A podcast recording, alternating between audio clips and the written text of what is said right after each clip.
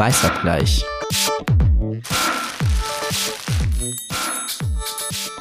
Hallo und herzlich willkommen zu unserer neuen Folge Weißabgleich. Wir sind mitten im heißen Wahlkampf. Am 26. September wird ähm, die Bundestagswahl stattfinden und ähm, ihr hört das schon an, an dem, wie ich es sage. Wir haben nämlich gerade das Problem, äh, oder eigentlich ist es kein Problem, äh, dass wir vor der Bundestagswahl aufnehmen, aber erst danach erscheinen. Und deswegen haben wir uns überlegt, wir gucken uns einfach mal an. Politik soll ja repräsentieren, auch dass also Abgeordnete sollen ähm, Menschen repräsentieren. Und wir wollten uns selbst mal fragen, wie repräsentiert fühlen wir uns eigentlich? Und ähm, ich bin Jasmin Kalarikal und ich arbeite im Parlamentsbüro der Taz. Und äh, mit mir sind wir in alter Besetzung mal wieder endlich. endlich. Zu dritt. Ach, stellt euch das selbst vor. Ähm, mein Name ist Malaka Ribussenwami. Ich bin Redakteurin im Gesellschafts- und Medienressort Taz 2. Und ich bin Lynn Hirse und ich bin Redakteurin bei der Taz am Wochenende. Hey Lynn, dann fange ich einfach mal mit dir an. Also, wenn du dir die Kanzlerkandidaten oder Kanzlerkandidatinnen beziehungsweise Spitzenkandidatinnen der Parteien anschaust, also Armin Laschet von der Union, Olaf Scholz von der SPD, Annalena Baerbock von den Grünen, Janine Wissler und Dietmar Bartsch als Spitzenduo der Linken und Christian Lindner von der FDP. Die AfD lasse ich jetzt einfach mal weg. Ähm, was löst das bei dir aus, wenn du dir diese Person vorstellst? Ähm, hm, voll die gute Frage. Ich, ich würde mittlerweile so kurz vor der Wahl jetzt fast sagen, ein bisschen Übersättigung oder so. Also ich weiß, ich bin natürlich, finde ich es total wichtig, sich darüber zu informieren, ähm, wer potenziell, also wer die Leute sind, die potenziell dieses Amt ähm, einnehmen könnten dann ab der Wahl. Aber ähm, ja, was löst das bei mir aus? Einerseits ein bisschen natürlich den Gedanken, dass äh, die Politik mancher äh, KandidatInnen näher an mir dran ist als die von anderen. Also ich glaube, da gibt es schon große Unterschiede in diesem Spektrum für mich, aber trotzdem Distanz, würde ich sagen. Also trotzdem habe ich das Gefühl, wenn ich an die alle denke, fühlen die sich relativ weit weg an von mir. Und ähm, kannst du sagen, warum? Mm, naja, also ich glaube, so ein bisschen ist da keine Person dabei, wo ich sagen würde, hey, cool, das ist wie so ein Mensch, der auch schon in meinem Freundes- oder Bekanntenkreis oder in meiner Familie oder so sein könnte. Und ich weiß nicht, also äh, das bedeutet überhaupt nicht, dass ich die Erwartung habe, dass es unbedingt so sein muss.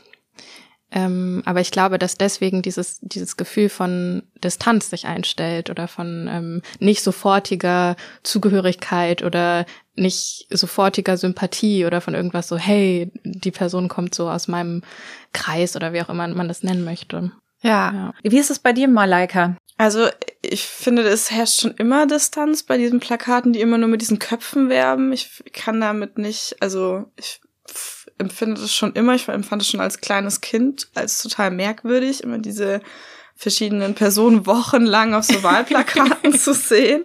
Ähm, mir gefallen immer schon die Wahlplakate besser, wo irgendwie was draufsteht, wo ich mir denke, so damit da kann ich irgendwie den Inhalt mitnehmen. Ähm, ansonsten muss ich sagen, also ich finde schon, dass es einen neuen Wind reinbringt mit Annalena Baerbock dieses Jahr, weil, also ich dachte mir bei ihrer Kandidatur, okay, das ist natürlich immer noch alles eine Distanz, aber jetzt mal so grob vom Alter und irgendwie so der Art, so im entfernteren Freundeskreis oder vielleicht sehr weit entfernten Freundeskreis könnte sie potenziell sein, so. Und ähm, da dachte ich mir schon so, ah, okay, cool, das ist ja was, was ganz anderes, weil das ging mir einfach noch nie so. Und trotzdem bin ich jemand, der das also an Personen sich eher immer aufreibt, als sich da gesehen zu fühlen bei Wahlen. Also ich guck mir da die Bilder auch seltener an und empfinde da was, sondern dann wirklich auf die Inhalte nur.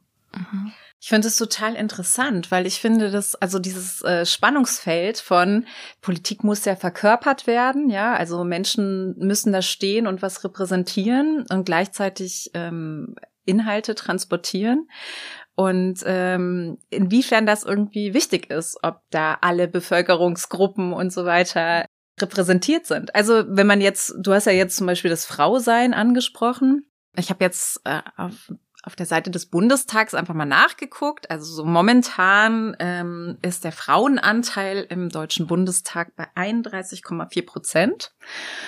Also es ist nicht so wow. ähm, besonders hoch. Und ähm, auch in anderen Bereichen sind viele Gruppen sozusagen deutlich unterrepräsentiert. Also wenn man das jetzt beispielsweise auf den Migrationshintergrund bezieht, da bin ich auf ähm, eine Recherche des Mediendienstes Integration ähm, gestoßen. Die haben sich äh, angeguckt, wie ist der Bundestag 2017 zusammengesetzt. Da war dann das Ergebnis von 709 Abgeordneten sitzen 58 Parlamentarier mit Migrationshintergrund. Und das ist äh, sozusagen 8,2 Prozent dann übersetzt aus Einwandererfamilien. Und in der Gesamtbevölkerung sind es ungefähr 26 Prozent. Also deutlich unterrepräsentiert.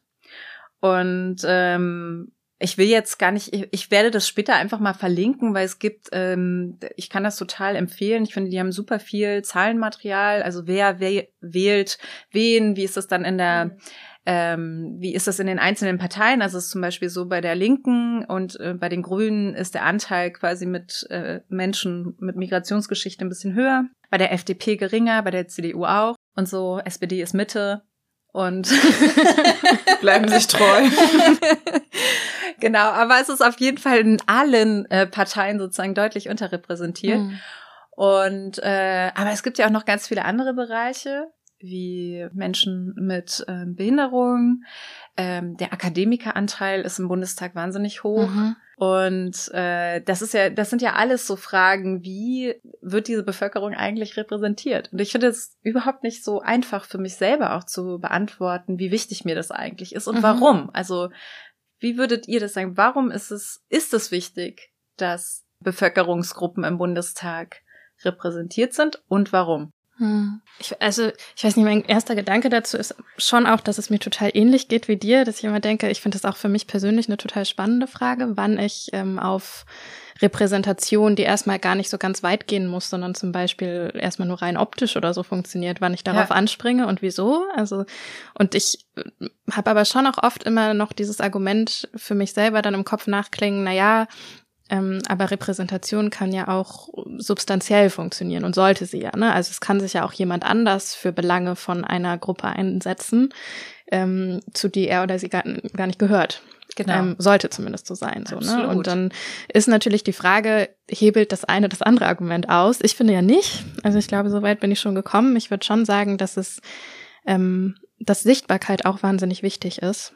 Ähm, ich nehme für mich immer gerne das Argument, auch wenn ich sagen würde, dass wir verhältnismäßig oder, oder immer noch relativ weit auseinander sind, habe ich gedacht, ich hatte so ein Gefühl, als ich irgendwie, immer wenn ich AOC sehe, fühle ich mich auf eine Art repräsentiert, obwohl die ja gar nicht irgendwie bei uns im Bundestag ist und so in den USA und auch obwohl sie so einen Hispanic-Hintergrund hat. Und trotzdem ist es für mich so eine junge Frau, die eine ähm, progressive, linke, kapitalismuskritische Politik macht und dabei auch noch irgendwie äh, eine Form von Ausstrahlung hat, die ich irgendwie, die ich gut finde im Politbetrieb, also die mir auch irgendwie wichtig ist, ähm, die für eine Art von Wandel oder Erneuerung oder sowas für mich steht, wo ich sozusagen hier in Deutschland mich umgucke und so ein bisschen denke, ich sehe das irgendwie nicht.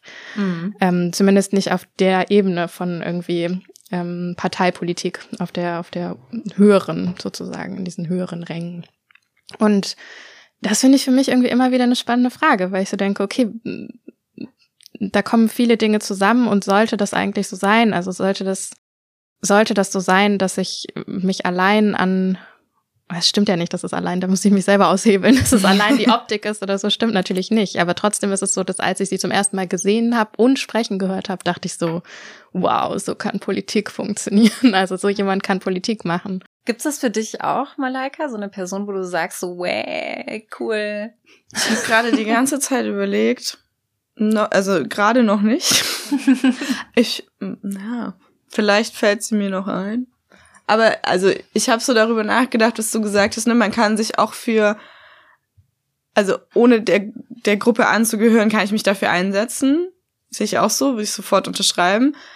Ich glaube aber trotzdem, und das ist wahrscheinlich euch auch so gegangen, aber dass man im, weiß ich nicht, im Arbeitskontext, aber auch in der Familie, Freundeskreis, ist auch egal, bei so mancher Diskussion sich dann so dachte, äh, halt stopp, aber ihr habt so bei dem Punkt, da vergesst ihr so voll einen Blickwinkel und dann wirft man das so in die Runde ein und dann ist das nicht unbedingt sofort so, hä, nee, ach was, so, dann wird man so niedergeschmettert, sondern dann ist oftmals ja auch so eine Reaktion, ah ja, krass, stimmt. Ja, von der Seite habe ich noch gar nicht gesehen oder das kann ich gar nicht so nachempfinden oder so.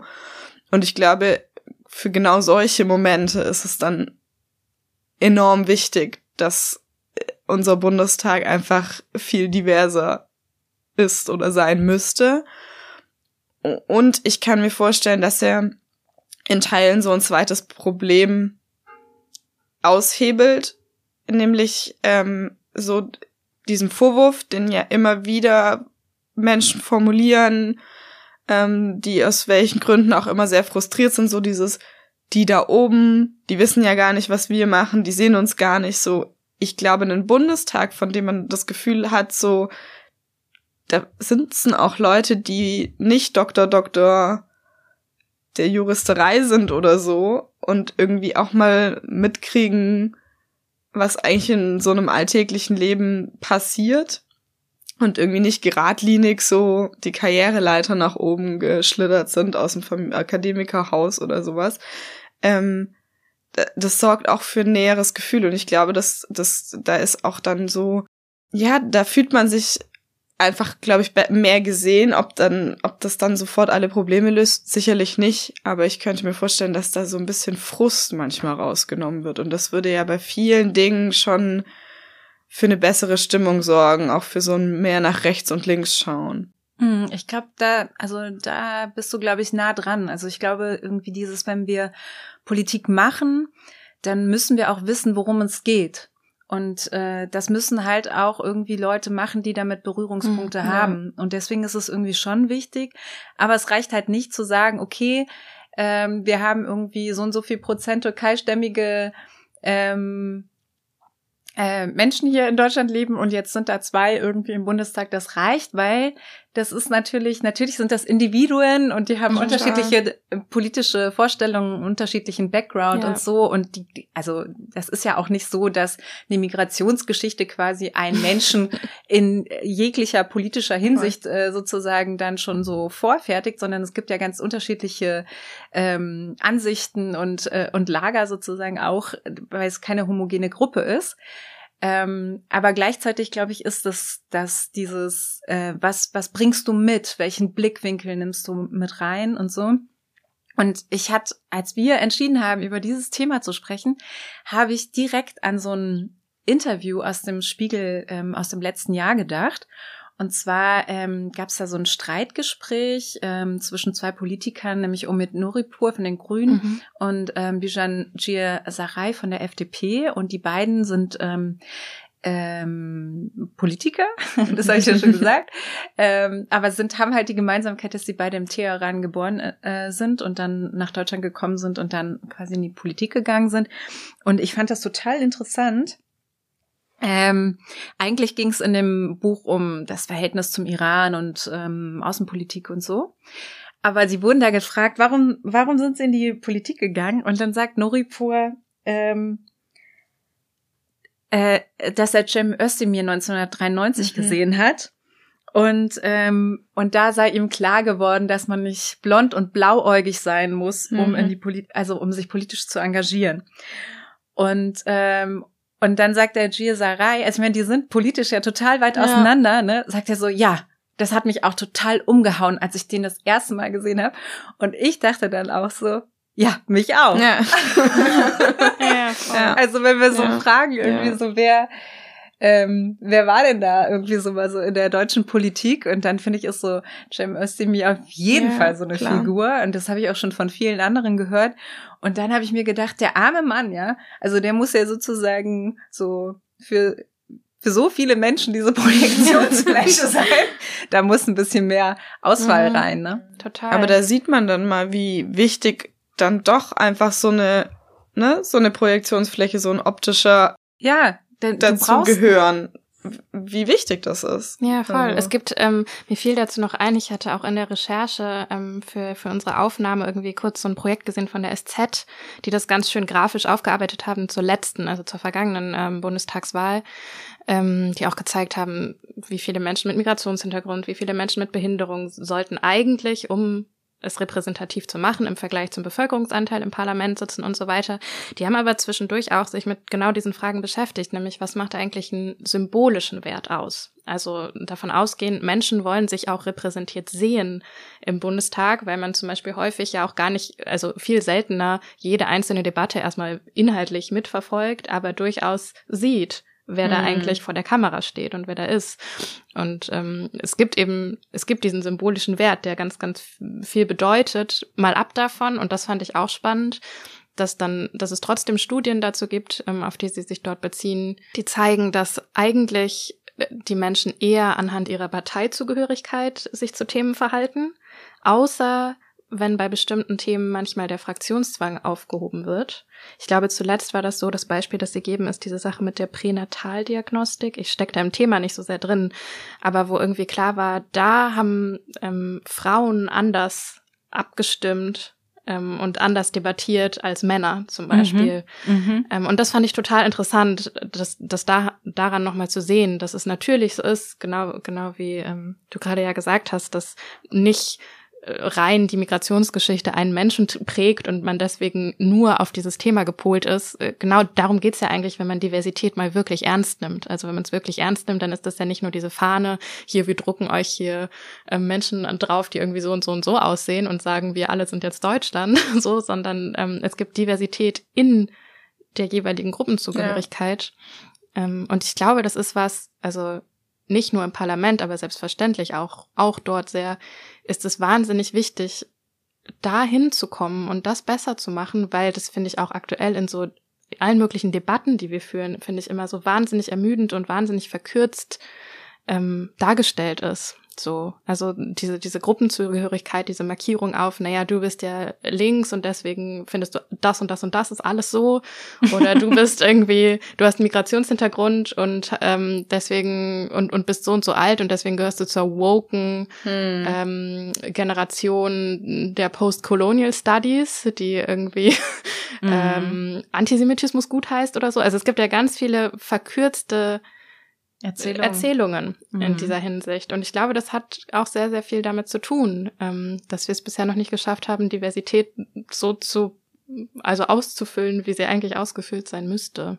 Genau, aber dafür muss man ja quasi erstmal äh, so eine Schwelle überschreiten, glaube ich, von Leuten. Ne? Also du brauchst ja, um zu sagen, wir haben Diversität im Bundestag, also so ähm, darf man halt nicht sagen, irgendwie, wir haben jetzt drei ähm, Abgeordnete mit Migrationsgeschichte mhm. oder drei äh, Abgeordnete mit Behinderung.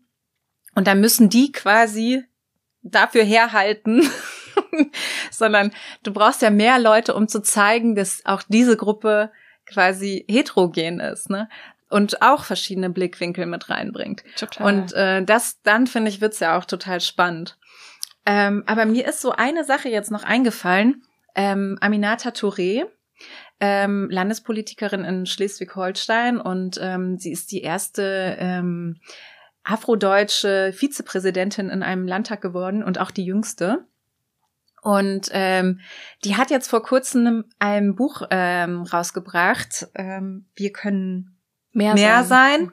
Die Macht der Vielfalt. Und da, also es geht in dem Buch so um ihre Lebensgeschichte, ihren Weg in die Politik und so, aber es ist auch so ein Plädoyer, äh, um sozusagen mehr Leute zu animieren, in die Politik zu gehen auch und sich zu engagieren. Und da spielt das auch eine Rolle, dieses, ähm, dieses Thema Repräsentation. Und was ich, äh, ich kann das jetzt nicht mehr wörtlich wiedergeben, aber den Gedanken, also ihre These war auch, wenn wir, äh, wenn Menschen in einem Parlament sitzen und über eine Gruppe entscheiden, dann macht das einen Unterschied, ob der Betroffene drin sitzen oder nicht. Mhm, also, mhm. und das fand ich zum Beispiel auch einen total guten Gedanken, dass es nicht nur um diese Person selber geht, sondern auch um die Person, die daneben sitzen, ja. was das auslöst, wenn sie dann auch da sind. Also, das heißt, ähm, wenn wir es jetzt so mal wieder auf so Männer, Frauen oder sowas bringen, wenn Männer quasi, so wie du es gesagt hast, darüber entscheiden, ja, existiert Sexismus, ja oder nein. Vielleicht kommen dann alle zu dem Schluss,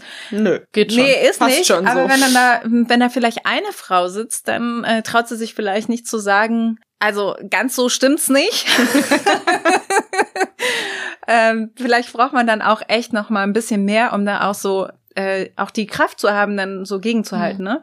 Das finde ich darf man auch nicht vergessen, weil äh, dass man auch die einzelnen Leute, die es dann doch schaffen in so einem homogenen Raum, äh, dass sie dann auch so viel verändern, weil man überfrachtet diese Personen dann auch natürlich irgendwie mit Erwartungen. Absolut. Aber wie kommt man denn dahin, also in diesen homogenen Raum? Also ich mhm. meine, ich weiß, die Grünen, die haben ne Frau, Mann, Frau, Mann, Landeslisten, so das ist muss so sein. Aber Genau. What else? Also, also was ich auch interessant fand, das ist auch wieder, wir verlinken das am Ende auch mal, dieser SZ-Recherche, ähm, das ist so ein bisschen, da müssen wir bei der Quellenlage gucken, die haben so ein paar Abgeordnete, oder was heißt ein paar, ich glaube über 200 am Ende haben sie geschafft zu befragen ähm, dann mit so Eigenauskunft und sowas zu diesen Sachen. Ähm, was da aber auch interessant war, kurz vor Schluss, ähm, da wird genau diese Frage gestellt, also wie schaffen wir es denn, repräsentativer zu werden und was gibt es für andere Ansätze? Und da wird eine, ein Vorschlag, ein, ein Wissenschaftler, glaube ich, zitiert, ähm, der sagt, äh, es gäbe ja auch die Möglichkeit, zum Beispiel fünf Prozent des Parlaments regelmäßig nach dem Losverfahren mit Bürgerinnen und Bürgern zu besetzen, die gar keine ja. BerufspolitikerInnen sind. Mhm. Also so ein bisschen so ein Jurygedanke, aber vor dem Hintergrund, dass man auch sagt, natürlich ist Berufspolitik auch was, wofür man bestimmtes, äh, bestimmte Kenntnisse oder bestimmtes Engagement oder wie auch immer mitbringen muss. Das heißt, ähm, die sollten eher so eine Art Beirat sein und vielleicht so eine beratende Funktion bilden, die aber auch alle vier ähm, Jahre sozusagen nach dem Losverfahren neu zusammengesetzt werden. Das fand ich interessant, weil ich ehrlich gesagt vorher, also ich hatte mich damit auch noch nicht so viel beschäftigt, was es da für Möglichkeiten gibt, aber fand das ganz spannend, den Gedanken, ähm, vor allem vor dem Hintergrund auch äh, diese Distanz zwischen, naja, Parlament, was ja eigentlich, die, die eigentlich ja gar nicht so groß sein sollte, weil die soll ja uns repräsentieren und den einfachen Menschen, ähm, und das ist immer so eine komische Dualität, die man da so aufmacht, finde ich. Aber sozusagen die Distanz vielleicht ein bisschen kleiner zu machen, um zu sehen, doch, doch, man muss jetzt nicht sich so und so viele Jahre äh, immer in der Parteipolitik schon engagiert haben, um da mal irgendwann zu landen, sondern man kann da auch sonst sitzen und teilhaben und nicht nur als Besucherin, sondern tatsächlich auch in der Funktion, was beitragen zu dürfen oder beraten zu dürfen. So, das ja. fand ich irgendwie spannend. Ich finde das einen super coolen Gedanken, ehrlich gesagt. Also so, weil ich glaube auch, dass das ja so einen, einen Nacheffekt hat, ne? Wenn du dann Leute hast, wo du dann vielleicht eher das Gefühl, weil ich glaube schon, dass das so ist. Ähm, also das, das transportiert sich ja auch mit solchen Aussagen wie die, die da oben und so mhm. die. Also dass es irgendwie so eine Entfernung gibt und dass du so denkst, irgendwie Politiker sind irgendwie nicht so wie ich. Ja. Und das ist eigentlich voll das große Problem, weil die soll ja eigentlich so sein wie du und deine Interessen vertreten. Ne? Mhm. Und ich finde, das, also da kann ich mir schon vorstellen, dass man durch so ein äh, Verfahren quasi auch äh, vielleicht auch insgesamt dann Leute äh, stärker animiert, vielleicht in die Politik zu gehen. Ähm, ich wollte euch aber noch mal fragen bei bei äh, bei dieser Frage nach Frauen und Männer. Da gibt's ja sozusagen das Instrument der Quote. Mhm. Ähm, und Findet ihr, man kann also Diversität beispielsweise im Hinblick auf ähm, Menschen mit Migrationsgeschichte, das sage ich jetzt einfach, weil es ein großer Anteil sozusagen der Bevölkerung ist, jetzt mal ähm, darauf bezogen. Man könnte das ja auch irgendwie über Ostdeutsche nachdenken, ostdeutsche Sozialisation oder sowas, ne? Ähm, findet ihr, das funktioniert da? Also diese Überlegungen gibt es ja auch. Ich habe da ein total zwiespältiges Verhältnis zu, mhm. muss ich sagen. Ich auch. Ich habe diese Frage schon krass viel debattiert und ob das, ob das taugt oder ob das irgendwie ganz in eine falsche Richtung damit geht. Ich bin da überhaupt nicht auf einen, auf eine Antwort gekommen. Also ich bin da ganz zwiespältig. Also eine Quote für Menschen mit Migrationsgeschichte. Mhm. Naja, ich glaube, es ist ja wie mit allen Quoten. Also ich würde mittlerweile sagen, ich bin immer erstmal für die Quote, ähm, damit die, die erste Stufe der Repräsentation sozusagen hergestellt ist. Also vielleicht ist es dann der symbolische Wert, der auch schon einiges bedeutet. Also der nicht nur, finde ich, so ein so ein, ja, wäre ja ganz nett, wenn wir das haben oder so ist, sondern durchaus wichtig mhm. ist, das sehen zu können, um andere Menschen zu animieren und um das Feld zu weiten, sozusagen zu sehen, hey, ja, die Person ist auch eine Frau oder die mhm. Person hat, äh, sieht ähnlich aus wie ich oder so oder hat was ähnliches, ähm, die hatte das, also jetzt mal ganz, ganz, ist, die Eltern sind aus dem ähnlichen Land eingewandert oder so oder aus dem gleichen. Und ich, deswegen wäre ich immer zuerst für die Quote. Ich glaube aber, die Quote löst nicht am Ende das Grund Problem. Also das ist ja das, worüber wir schon geredet haben mit der Repräsentationsfrage. Also natürlich hilft es nichts, wenn jetzt auf einmal ähm, anteilig genau richtig viele Menschen mit Migrationshintergrund im Parlament sitzen, aber immer noch nicht genug Menschen mit Behinderung. Oder äh, wenn die alle AkademikerInnen sind ähm, und keinen Bezug haben zu der Lebensrealität von äh, Leuten, die eine Ausbildung gemacht haben oder so. Und mm, ich finde nur, das Schlimme ist, dass dann irgendwann ja das immer das Gegenargument kommt von, ja genau, aber dann, also dann bringt's ja gar nichts. Und ich, dem würde ich auf jeden Fall schon immer widersprechen können. Bei, bei aller Komplexität, die finde ich danach noch kommt, würde ich sagen, doch, das trotzdem bringt's im ersten Schritt schon mal was. So, die Frage ist, was ist dann der nächste? Ja, also ich meine, das ist ja eigentlich, das hat man ja auch immer so das als Argument bei der Frauenquote, ne? Also so, weil das, das ist ja genauso. Dann sagt man ja, dann hast du nur Frauen und dann hast du halt irgendwie am Ende weiße Akademikerfrauen mhm. da sitzen und so. Und dann, ähm, das könnte man ja genauso sagen. Und äh, da gibt es ja trotzdem irgendwie so eine größere Öffnung quasi für die Quote als Instrument. Bei ähm, Menschen mit Migrationsgeschichte finde ich es halt irgendwie so schwierig, weil äh, auch so die Datenlage so hm. so schwierig ist. Ne? Migrationshintergrund ist dann erstmal so eine statistische Größe, wo es so heißt, so irgendwie, äh, woher kommen deine Eltern und so weiter, aber das kann dann halt auch so eine Person, eine weiße Person irgendwie mit einem schwedischen Vater sein oder so, der fällt dann da halt irgendwie statistisch drunter. Und ähm, das ist aber nicht das, was wir brauchen. Also das ist nicht das, was wir gemeint haben. Ne? Und äh, da, also da finde ich es irgendwie ein bisschen komplizierter, muss mhm. ich sagen. Ähm, aber ja, weiß ich auch nicht. Ich, ähm, ich habe insgesamt auch immer so ein bisschen Bauchschmerzen mit der Quote, auch mit einer Frauenquote quasi. Also das ist so bei mir so, aber ähm, gleichzeitig finde ich auch immer so, ohne Quote bewegt sich halt gar nichts. Ne? Ja. Also so, ja. so 0, 0,000. Ja. Und das finde ich ist halt irgendwie so, deswegen finde ich es irgendwie interessant zu überlegen, ähm, wie, wie kann es denn anders sein? Wie kann man äh, Leute animieren? Und ähm, es gibt übrigens seit äh, letztem Jahr im, im Bundestag so einen ähm, Kreis, ähm, oh, jetzt muss ich nochmal nachgucken oder nachdenken kurz. Äh, ich glaube, Antirassismus und Vielfalt, mhm. ähm, der so äh, über die Fraktion hinweg, also ähm, sich trifft und darüber nachdenkt, wie können wir den Kampf gegen Rassismus und äh, Vielfalt im Bundestag sozusagen stärker verankern. Genau, und äh, da sind dann ähm, Leute von allen Parteien außer der AfD mit drin. Das finde ich auch dahingehend ähm, interessant, dass wir, wenn wir auf den ähm, aktuellen Wahlkampf gucken, ich sagen würde, dass das gar kein wahlkampfpolitisches Thema gewesen ist. Also mhm. wir haben über alle möglichen Dinge wie zum Beispiel Gendern oder wenn man durch den Wahlomat ja. klickt oder so, ne, dann ist mhm. Gendern ein Thema.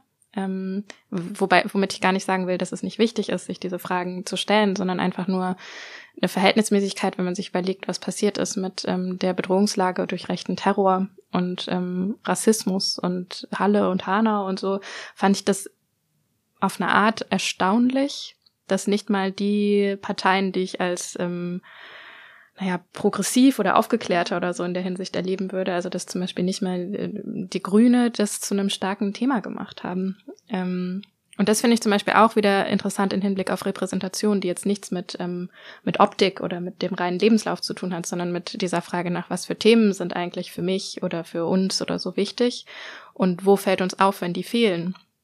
Ähm, und das war bei mir auf jeden Fall so, dass ich irgendwie so vorm Wahlzettel saß, irgendwie, als ich dann, dann eine Briefwahl irgendwie beantragt hatte und vorher dachte, ach ja, ich weiß eh schon ungefähr, was ich wähle und so. Und dann saß ich da und dachte so, ja, aber irgendwie bin ich eigentlich trotzdem so grundlegend enttäuscht auf eine Art. Also natürlich mache ich dann trotzdem meine Kreuzchen und habe trotzdem das Gefühl, ich weiß auf also ich würde jetzt nicht mal sagen, oh, das geringste Übel oder so, diese Erzählung würde ich jetzt auch nicht unbedingt wählen, aber schon mh, mm, grundlegend fehlt mir dieser Themenkomplex voll, um mich gesehen zu fühlen. So, und nicht nur mich, sondern auch einfach ein Thema, das ich für wahnsinnig relevant hatte, halt in dieser Gesellschaft. Ja, ich finde es schon interessant, auch einfach, weil es, es gab so viele Anknüpfungspunkte und ich frage mich, warum es so ausgeklammert wird. Also ich, länger zurückblickend hatte ich das Gefühl, man hat schon mal, es gab schon mal einen Punkt, wo viel darüber debattiert wurde, auch gewisse Parteien das mal wieder angestoßen haben. Und ich frage mich schon, an was es, an was es liegt. Also ist es so, dass Wahlkampf einfach so abläuft mit Höhen und Tiefen, je nachdem, was noch so passiert. Also jetzt Hochwasser im Sommer, ne, so und dass das immer wieder und schon vorab so klar war, es wird eine Klimawahl und so. Oder ob sich da dann für uns so total der Kreis schließt und da immer wieder die Leute fehlen, um irgendwie den Finger in die Wunde zu legen und deutlich zu machen, dass das jetzt das, worüber ihr mindestens jedes zweite Mal irgendwie diskutieren und sprechen solltet. Ja, also ich, was mich jetzt auch total überrascht. Ich habe auch gestern erst den Valomat gemacht und ich glaube, also wenn ich mich richtig erinnere, es gibt keine einzige Frage zu diesem Themenkomplex Rassismus, oder? Also es gibt nur so, sollen irgendwie mehr Geflüchtete kommen oder nicht oder irgendwie sowas ja, in die Richtung. Ja, es gibt so eine Frage zur Migration, aber. Aber dass man so sagt, muss man jetzt mehr gegen Rassismus machen, muss man Rechtsextremismus besser bekämpfen oder so, ich kann mich jetzt zumindest nicht so richtig erinnern, dass mhm. es, also, also ich weiß, dass es irgendwie Kampf gegen Antisemitismus, der, diese Frage war da. Aber Rassismus glaube ich nicht. Und das fand ich auch total krass, weil ich auch so dachte, hä? Also ich meine, wir, wir hatten diese Black Lives Matter ähm, Demonstration hier in Deutschland. Also Rassismus war ein Riesenthema eigentlich ja. auch so im vergangenen Jahr. Und äh, dann äh, hatten wir äh, Hanau, mhm. die Hanau-Morde. Und das ist irgendwie, ich finde das irgendwie so erschreckend, dass es so irgendwie, wir mhm. haben eine Bundestagswahl und es irgendwie so, es juckt niemanden. Ich fand es irgendwie total verrückt. Ja. Was ich ähm, euch auch nochmal, äh, was ja sozusagen dann auch äh, wiederum Hürden sind, warum äh, Leute äh, vielleicht nicht in die Politik gehen oder vielleicht auch nicht wählen.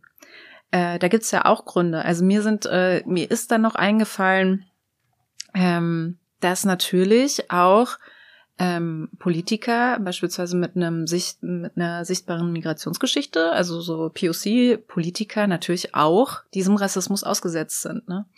Und ähm, ich glaube, da, das ist auch wichtig, das ähm, zu erinnern. Ich glaube, Politiker oder Politikerin zu sein, ist ohnehin ein total anstrengender Beruf und man ist ähm, nicht besonders beliebt in der Bevölkerung. Ähm, und man ist auch, glaube ich, unabhängig von seinem Background ähm, mit viel Hass und Hetze ähm, konfrontiert. Aber ähm, Rassismus ist dann ja nochmal so sehr spezifisch. Und ähm, es gab ja auch im, ähm, einen Fall, ähm, eines äh, Syrers, äh, der für die Bundestagswahl antreten wollte und äh, dann Morddrohungen erhalten hat und dann seine Kandidatur zurückgezogen hat, ne? Also es mhm. ist halt so. Das ist so traurig, so bitter. Irgendwie, also ich finde, das muss man auch, glaube ich, einfach auch nochmal aussprechen, ja. um zu sagen, es ist auch nicht nur so eine Fra so eine Bilderbuchgeschichte, so wie mhm, sehen die Menschen total. aus quasi. Ja. Absolut. Und ich finde, das bringt einen immer wieder zu diesem oder auch zu dieser Frage nach, was ist dann aber mit ähm, substanziell für etwas stehen? Also mhm. was ist mit den anderen, die schon im Betrieb sind und die vielleicht selbst gar nicht so sehr davon betroffen sind oder gar nicht davon betroffen sind?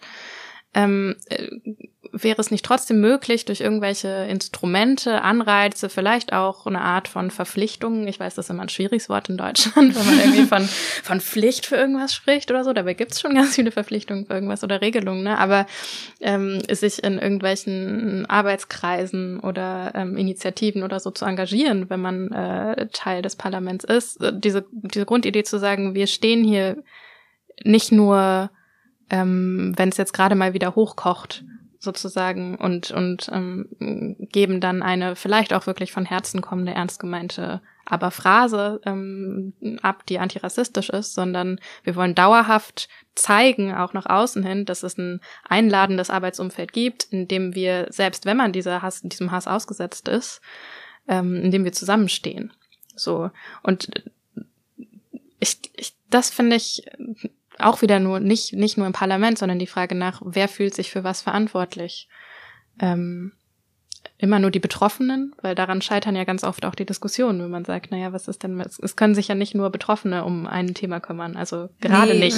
nicht. So und ähm, oft ist es ja auch wahnsinnig verkürzt, das sozusagen an der Stelle, äh, an der Stelle diese Diskussion aufzuhören. Und dann frage ich mich aber, okay, was sind also es klingt so furchtbar, dass es überhaupt so sein muss, aber welche Arten von Anreizen sozusagen braucht es, dass sich auch andere Leute ähm, für oder gegen eine bestimmte gesellschaftliche Ungerechtigkeit oder äh, schlimmer noch gegen, äh, gegen rechten Terror oder sowas einsetzen und positionieren.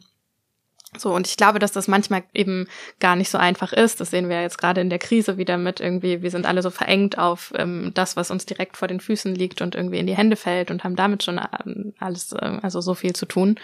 Und dann reicht der Blick und die Kapazität manchmal nicht weiter. Und deswegen glaube ich, manchmal bin ich dann schon dafür, dass es vielleicht sowas wie ein also auch parlamentarisch gesehen, so wie einen festen Stundenplan oder sowas gibt, so dass man sich vielleicht nicht, ich weiß nicht, wie es sonst, also da muss ich auch so meine Wissenslücken. Genau, aber halt irgendwie ne, so ein bisschen so eine so ein, so ein festgelegte, nicht nur die Leute, die eh schon sich damit beschäftigen, beschäftigen müssen sich damit beschäftigen. So. Oder Antirassismus, ich sag Antirassismus. Genau, genau. Also so, ich bin für Zwang. Mehr Zwang in Deutschland. Ich bin ähm, über so einen ähnlichen Punkt auf diese Brand New Bundestag gekommen. Ich weiß nicht, ob ihr das auch mal gesehen habt. Mhm. Jedenfalls ähm, hatten die vor jetzt glaube ich mittlerweile zwei Jahren, ich glaube 2019 dazu aufgerufen, dass man Personen nominiert, die denen sie dann helfen, praktisch in den Bundestag zu kommen und ähm, mit ihnen den Wahlkampf zu machen. Und da war eben auch ein Aspekt, ne, dass wenn Leute von sich aus vielleicht dann auch parteilos versuchen, sich aufstellen zu lassen, dass sie halt einen, einen jemanden haben, der ihnen den Rücken steckt, sei es finanziell, aber auch eben über so Hürden, Hass im Netz oder direkt, wie auch immer das abläuft. Ähm, genau, und die unterstützen damit Know-how und Geld und wie auch immer. Das ist ganz interessant, da kann man sich jetzt auch die einzelnen KandidatInnen anschauen. Das können wir mal später verlinken. Es gibt so ein paar, die dann eben ähm, jetzt sich versuchen, parteilos aufzustellen. Es gab dann welche, die es dann doch versucht haben, ähm, gegen die teilweise dann eben etablierten Personen in den jeweiligen Wahlkreisen sich aufstellen zu lassen und dann da wieder an so einer Struktur gescheitert sind. Hm, ich fand die Idee aber schon interessant, dass es so, ne, dass es wieder so ein innerhalb der Gesellschaft so ein Konzept gibt, wo Leute sagen, ey, wir haben da ein akutes Problem und wir müssen da mithelfen. Und dann ist es natürlich bitter, dass sie dann wieder an so alteingesessenen Strukturen scheitern, weil es dann eben Personen gibt, die da irgendwie seit Jahren auf Listen stehen und da immer stehen werden, bis sie irgendwie nicht mehr wollen, so ungefähr. Also da gibt's keine richtige Wahl.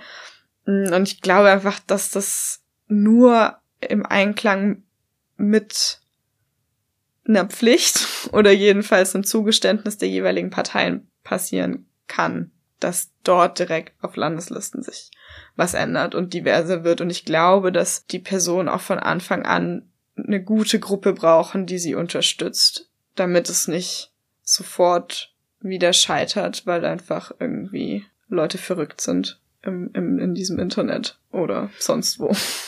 Ja, also ich glaube auch, dass, dass man da auf jeden Fall, ähm, dass jede einzelne Partei quasi auch da ansetzen muss, zu sagen, machen ja auch manche, ne? Also es ist ja nicht so, dass äh, keiner dieses Problem erkannt hat, ne? Ähm, und das versuchen, aber was mir da jetzt, wenn wir ja jetzt so Richtung Bundestagswahl denken und wählen und so weiter, also so diese Verbindung zu Politik und überhaupt das Recht zu haben, auch mitzubestimmen. Mhm. Weil wir gucken ja am Ende auf die Wahlergebnisse und sagen, so und so viele Leute in Deutschland wollen dies und das, so und so viele Leute wollen das und das. Ähm, was wir eigentlich in der Regel vergessen, sind dann die Leute, die gar nicht gewählt haben und die Leute, die überhaupt nicht wählen können. Ne? Und ähm, habt ihr da eigentlich auch so ein, ähm, also mir ist sofort quasi mein Vater eingefallen, der hier irgendwie in den 70er Jahren ist er nach äh, Deutschland gekommen, also zuerst in die DDR, später dann also, ähm, nach Westdeutschland und ähm, der hat immer noch die indische Staatsbürgerschaft und der kann aber ähm, ohne Wohnsitz in Indien ähm, nicht dort wählen. Und ohne die deutsche Staatsbürgerschaft kann er aber auch nicht hier wählen. Das heißt, dieser Mensch ist eigentlich so, der liest irgendwie immer viel Zeitung, ist total politisch interessiert, aber hat noch kein einziges Mal hier gewählt. Ne? So, also so bei einer äh, Bundestagswahl. Und das finde ich irgendwie schon auch krass, ne, dass das so ist. Ja, total. Und ich finde, das geht ja weg, also zurück zu dieser Grundfrage, wen soll das Parlament eigentlich repräsentieren? Ne? Also soll, sind es, geht es um die Leute, die alle einen deutschen Pass haben, sozusagen? Mhm. Also die, die offizielle Staatsbürgerin sind, oder sind es alle Leute, die, so, die in Deutschland leben und auch mit der Lebensrealität hier, also mit einer Lebensrealität konfrontiert sind? Und ich finde, in einem ganz, also in meiner Logik, so wäre es so, natürlich müssten es eigentlich alle sein. So, und dann, also dieses Grundding finde ich schon wahnsinnig absurd. Also ich verstehe voll, warum jetzt logischerweise vielleicht nicht eine Person hier wählen muss unbedingt, die beruflich mal für drei Jahre in Deutschland ist und dann wieder weg oder sowas. So, das, das erklärt sich mir noch irgendwie anders, obwohl drei Jahre natürlich auch schon drei Jahre sind so. Aber ähm, das, das frage ich mich, warum, warum das so, starr gehandhabt werden muss, ähm, warum das so ist, warum man das nicht anders machen kann. Mhm. Ja, ich finde es auch, also ich meine, äh, vielleicht würden bei meinem Vater dann Leute sagen, ja, warum hat er nicht die deutsche Staatsbürgerschaft, ne? Das würden wahrscheinlich genau. Leute sagen. Ja, ja. Es gibt irgendwie multiple Gründe, warum Menschen sich dagegen entscheiden, so. Ähm, muss man halt jetzt irgendwie mit leben. Aber ich glaube, er würde eigentlich gerne wählen, aber ähm, es ist jetzt so, wie es ist. Und ja, das finde ich irgendwie schon ähm, total krass. Also es ist so, ähm, ich meine auch, wenn man jetzt überlegt, äh, du hast irgendwie, es kommen Geflüchtete, ähm, die müssen hier in Deutschland Fuß, Fuß fassen, also so ganz neu in Deutschland. Und ähm, du kannst ja auch gar nicht sofort die deutsche Staatsbürgerschaft immer haben. Also so, also wenn du willst, geht's ja. nicht, ne? Und ähm, ich finde das schon eine Frage, ob man sowas nicht erweitern kann. Also es ist jetzt ja so, dass ähm, EU-BürgerInnen dürfen ähm, zumindest an Kommunalwahlen teilnehmen. Ne? Das ist ja schon mal sozusagen so ein Fortschritt. Aber äh, das ist auch schon länger so. Aber ich finde schon, dass man darüber nachdenken kann, was da eine gute Größe ist. Also wenn Leute schon sehr lange in Deutschland leben, ich weiß nicht, warum die da ausgeschlossen sein sollten von Wahlen. Ich finde es ja auch eine ähnliche Debatte, wenn ich um das Wahlalter, also ja. 18, 16 und so. Und ich, ich meine, das hört man jetzt immer wieder. Wahrscheinlich haben da auch ähm, Fridays for Future irgendwie nochmal, glaube ich, anders aufgezeigt, wie sich eben Jugendliche so schon in der Lage sind, sich mit politischen Dingen auseinanderzusetzen. Ich fand dieses Argument immer absurd, als wären die irgendwie plötzlich ähm, bis zu dem Tag, an dem sie 18 werden, irgendwie total hohl in der Birne und ab dann sind sie aber total mündig. Finde ich irgendwie, finde ich eine interessante Logik, was so Wählen angeht. Aber ähm, ich, ich hoffe und wünsche mir sehr, dass sich da in den kommenden vier Jahren wirklich nochmal was tut. Also, wie du sagst, Dinge nicht vom Pass abhängig zu machen, sondern auch von dem Ort, den ich ja auch mitgestalte. Und dann auch die Möglichkeit zu haben, zu wählen und auch ähm, vielleicht anzuerkennen, dass auch Jugendliche diesen Ort mitgestalten, wenn sie in Teilen schon arbeiten und Steuern zahlen etc. Also ja, und ich bin glaube ich auch mittlerweile so weit, dass ich sagen würde, also und das ist immer, das ist immer schwer, das zu sagen, wie wie langsam die Mühlen malen und das ist immer alles klar. Wir haben schon Fortschritte gemacht und so. Hm, aber ich habe gleichzeitig das Gefühl, an dem Punkt, an dem wir gerade sind, global, was irgendwie die Klimakrise angeht zum Beispiel, haben wir nicht mehr so viel Zeit. Und ich glaube, das ist auch was, was ich mir gewünscht hätte, schon als mindestens ein, narratives Angebot von irgendeiner Person oder einer Partei in diesem Wahlkampf, dass, dass es was gibt, was deutlich radikaler wirkt. Und radikal, ich weiß, das ist immer irgendwie ein negativ besetzter Begriff und war es auch für ganz manche. lange für mich, für manche, also war es für mich auch lange. Ich habe auch gebraucht, um, um sozusagen mich dem anzunähern und so, ne? Aber ich glaube mittlerweile, also ich bin davon überzeugt, dass wir keine Zeit mehr haben, um zu sagen, na komm, wir stoßen jetzt mal was an und dann gucken wir in dieser Legislaturperiode mal, ähm, wie das dann so langsam anläuft und dann gucken wir in den vier Jahren darauf, wie es dann so ist, sondern ich glaube, was es, was ich mir so gewünscht hätte und auch ein Grund, warum ich da vor diesem Wahlzettel so saß, war warum wird nicht mal ein bisschen außerhalb der Box gedacht, die wir schon haben? Und das meine ich gar nicht nur spezifisch auf jetzt nur ein einzelnes Thema, sondern tatsächlich sowas wie, warum machen wir das jetzt nicht einfach mal? Wir setzen ähm, fünf Prozent, besetzen fünf Prozent des Parlaments irgendwie ausgelost. Oder wir ähm, äh, treten bei den Grünen mit einer Doppelspitze an für das Kanzlerinnenamt. Mhm. Oder wir, also so irgendwas, was für einen tatsächlichen Wandel steht, auch mal für einen Systemwandel auf eine Art und für was, hey, wir, wir müssen was ausprobieren und wenn es nicht klappt, dann ähm, haben wir es aber zumindest ausprobiert, ob es das besser macht. So. Ähm, genau, also ich glaube, sowas fehlt mir und da kann man wahrscheinlich noch ganz, ganz viele andere Beispiele anreihen und da wäre ich mittlerweile, äh, kann ich nicht mehr nur sagen, ich wünsche mir das, sondern ich, ich glaube, dass es das braucht, ganz, ganz dringend, ähm, weil wir schon sowieso viel zu spät dran sind. Da können wir jetzt nur hoffen, dass die nächsten vier Jahre der Begriff radikal nur positiv besetzt wird und radikales Umdenken passiert, damit wir zum nächsten Bundestagswahl vielleicht fünf Prozent ausgeloste Personen, egal mit welchem Pass haben, eine super junge, diverse Doppelspitze die nächste Kandidatur macht. Oder einfach den Willen und den Mut, bei wirklich was anders zu machen. Also so, und ähm, für mich ist natürlich also klarer, in welche Richtung anders, aber so, das fehlt mir auch oft. Also so zu sagen, die Sachen sind einfach so, deswegen machen wir so, sie so weiter. Ich glaube, das ist äh, das absolute gegen die Wand fahren naja, der Welt. Jetzt, jetzt will ich noch mal so ein bisschen Boomer spielen, quasi in diesem radikalen Aufbruch. ähm, weil ich meine, das ist ja so, wenn du halt irgendwie Politik machst und wir haben eine Gesellschaft, die sich immer stärker individualisiert, ne? Und dann musst du quasi Politik muss Politik sein für alle. Also es geht ja nicht so, wir finden das und das gut, deswegen muss Politik genau so sein, sondern irgendwie müssen wir ja einen gesellschaftlichen Konsens finden, der irgendwie getragen ist von so Grundwerten und das macht es, glaube ich, dann auch so unradikal auf eine Weise. Aber das ist auch halt auch demokratisch. In vielerlei Hinsicht schon, ja, auf jeden Fall. Ähm, aber ich frage mich, also es geht ja nicht nur um Themen, wo äh, die einen das finden und die anderen das finden, sondern gerade bei der Klimakrise, finde ich, geht es ja um auch was, was auf Wissenschaft beruht. Ja, total. Und also, ne, das Nein, ist so ich, ich wünsche mir ja auch, also weiß ich nicht, ich muss auch echt sagen, also so um vielleicht einmal an die letzte, also an die erste Frage anzuknüpfen, was sehe ich sozusagen? Nee, ich sehe irgendwie nicht die Veränderung quasi in den Spitzenkandidaten, quasi, die ich mir wünsche. So, wo ich so denke, jetzt ähm, ich, ich sehe, wir haben ein Problem mit der Klimakrise, ich sehe, wir haben ein Problem mit Rassismus, ich weiß, dass die Schere zwischen Arm und Reich ähm, auseinandergeht und ähm, wir, wir haben euch alle im Blick. Also das sehe ich irgendwie so nicht so ganz in irgendwem. Und ähm, ja, da, also deswegen, ich will jetzt auch nicht. Ich weiß nur, das Radikal löst so ja. viel aus quasi und radikal kann so negativ auch sein. Absolut. Nee, deswegen sage ich ja auch, also. Ja, ja, genau. Hast du ja auch gesagt, ich ähm, ähm, wollte jetzt trotzdem einfach noch mal was dagegen sagen. Aus Prinzip, sehr Aus gut. Prinzip einfach, einfach, um auch mal was anders zu machen hier, ja. weil wir sind uns ja auch oft sehr einig. Ich könnte ähm, aber auch radikal sein. genau. gut.